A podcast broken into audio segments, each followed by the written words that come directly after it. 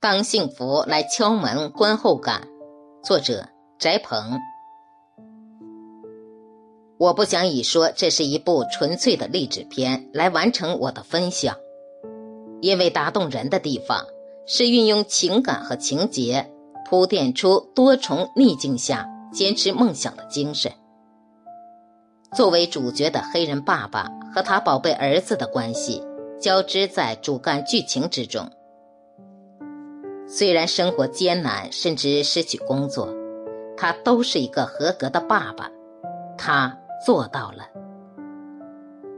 我还记得克瑞斯和儿子躲在地铁里过夜，无家可归的那一幕。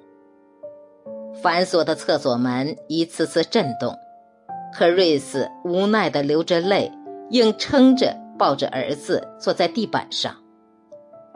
克瑞斯平凡的家庭已然分散。但可瑞斯却用梦想之舟划向了幸福彼岸。几次偶遇的机会，让可瑞斯在坎坷之中展现了他高贵的品质和潜在的才能。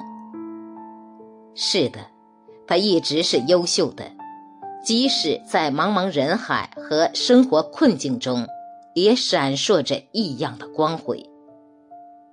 虽然他只有高中文凭。却没有人和事阻止他冒完傻气后获得成功。没有人能有资格说你不行，哪怕你自己。幸福离我们并不遥远。最后，主人翁坚持守护梦想，渡过难关，幸福不期而遇。